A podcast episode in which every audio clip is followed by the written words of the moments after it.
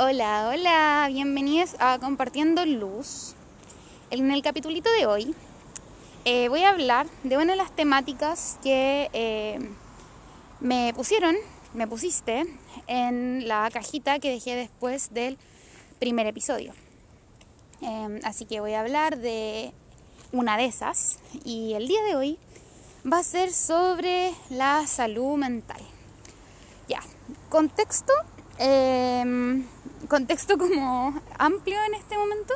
En este podcast se va a hablar mucho, mucho de la salud mental, pero va a ser desde diferente enfoque, desde diferente persona, hablando cada una con sus experiencias, con sus puntos de vista.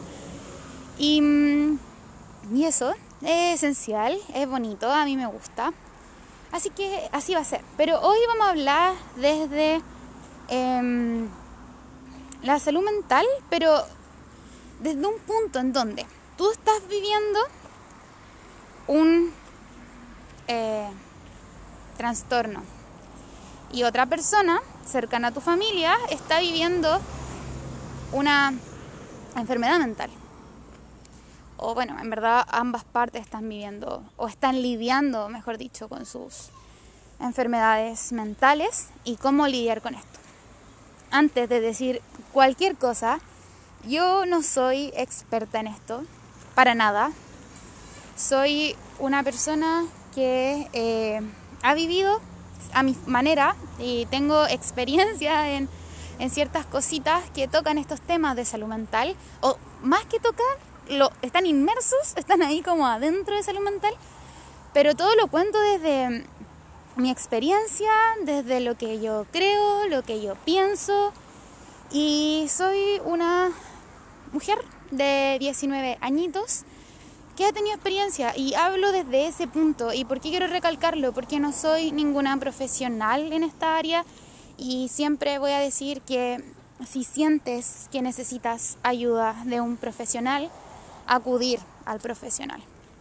Y sé que es difícil, sé que cuesta tomar la iniciativa, sé que a veces uno no tiene los recursos para poder pagar una psicóloga, un psicólogo, un psicólogo, em, pero siempre acudir a eso. A veces uno quiere lidiar con las cosas con sus propias manitos, pero a veces llega un punto en donde sientes que no puedes lidiar con tus propias manitos y no puedes sostener esta carga, este peso que sientes con tus propias manitos y necesita a alguien más. A veces uno necesita un profesional, a veces uno necesita compañía, depende de lo que necesites. Pero acudir, acudir a eso. Así que hago este llamado desde, desde ese punto.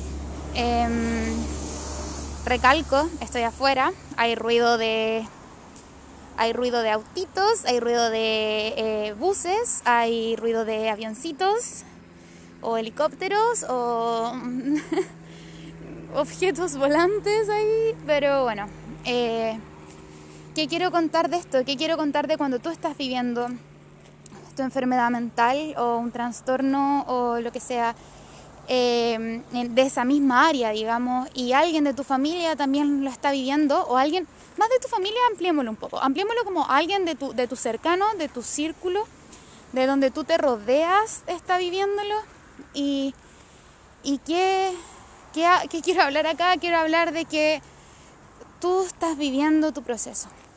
Estás viviendo tu proceso, estás viviendo con, tus temas, con esta mochilita de cosas que sientes y decirte ahora que, sé que no es fácil, que sé que es duro y sé que no voy a poder comprender lo que estás viviendo porque lo, eh, que estás viviendo es muy tuyo. Eh, y aunque diga como, pucha, creo que viví algo, pero no va a ser similar y, nunca va a ser para nada igual. Em, y, eso quiero hablar, quiero, quiero hablar de que vivir tu proceso y de que a pesar de que uno quiera ayudar al otro, a veces uno tiene que intentar ayudarse a uno primero.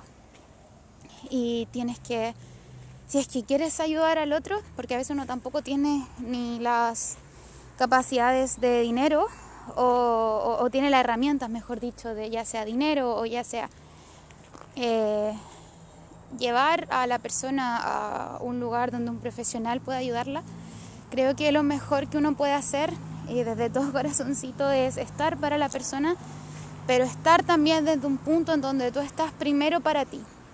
Y sí, repito, en teoría esto es más sencillo que en la práctica, porque en la práctica uno quiere salvarse a sí mismo y salvar a la otra persona, pero a veces uno no puede salvar a alguien y a veces necesitas salvarte a ti y, poder hacer las cosas que, que tenga en tu control y las que no tenga en tu control.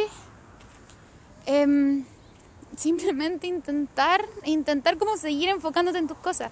¿Y por qué no digo algo así como, no, eh, hay que tener las cosas en control y lo otro soltarlo? Porque sé que no es fácil soltar algo así y no es fácil decir, ok, no me preocupo, ok, sigo con mis cosas. No, no, no, para nada, no. Entonces, a eso voy, voy a que, que recomendaría en este caso, desde de nuevo mi experiencia chiquita es, oh, digo chiquita porque es como mi humilde experiencia, eh, muy mía, em, es eh, vivir tu proceso y acompañar a alguien, a esta persona que también está viviendo su, su su mochilita de cosas, su, este pesito que siente, acompañarla, acompañarlo, acompañarle mientras vives tu proceso. Y de nuevo, recalco, como por tercera vez, eh, acudir a un profesional si sientes que lo necesitas.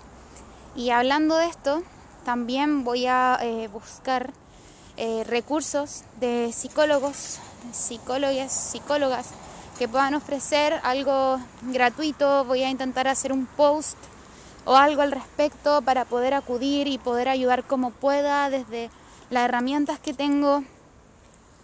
Y eso, eso, eso quiero decir en, en conclusión, vivir tu procesito y acompañar a la otra persona. Hacer lo que puedas que esté en tus manos, pero no intentar salvar a alguien más sin intentar salvarte a ti primero. Eso es lo que, lo que diría. Así que te invito y me invito también a intentar hacer eso. Em, eso por el capitulito de hoy. Te mando un besito en la frente, un abracito muy apretadito y si es que escuchaste este capítulo y tal vez necesitaba un abracito apretadito, te mando otro más apretadito que el anterior. Y, y eso, eso. Gracias por estar aquí y espero que nos encontremos en el próximo capitulito. Besitos.